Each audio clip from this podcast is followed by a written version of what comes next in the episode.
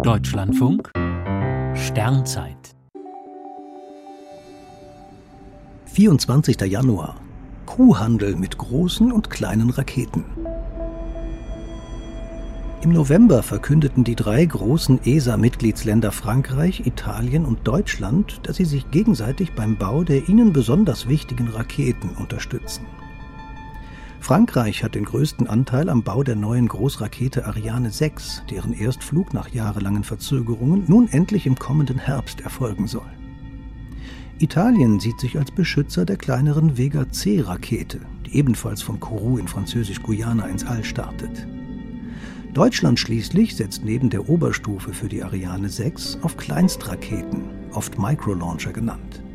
Sie werden von Start-up-Firmen gebaut und sollen Satelliten von bis zu einer Tonne Gewicht ins All bringen. Deutschland fördert schon länger den Aufbau kleiner Raketenunternehmen. Durch die Einigung mit den anderen Ländern ist nun sichergestellt, dass sich diese Firmen um den Start von ESA-Satelliten bewerben können. Vielleicht hilft das beim Bau der neuen Raketen, von denen noch keine geflogen ist. Wo die Starts erfolgen sollen, ist noch nicht entschieden. Kourou kommt in Frage, ebenso die Insel Andøya vor der Küste Norwegens. Die Einigung der drei größten Staaten im Raketenbau in Europa hat die verfahrene Lage rund um die Ariane 6 und die übrigen Raketen aufgelöst und andere Staaten animiert, mit geringeren Beiträgen weiter an diesen Programmen mitzuarbeiten. Es war ein klassischer Kuhhandel. Hilfst du mir bei meiner Lieblingsrakete, helfe ich dir bei deiner. Immerhin sichert dieses Vorgehen Europas eigenen Zugang zum Weltraum.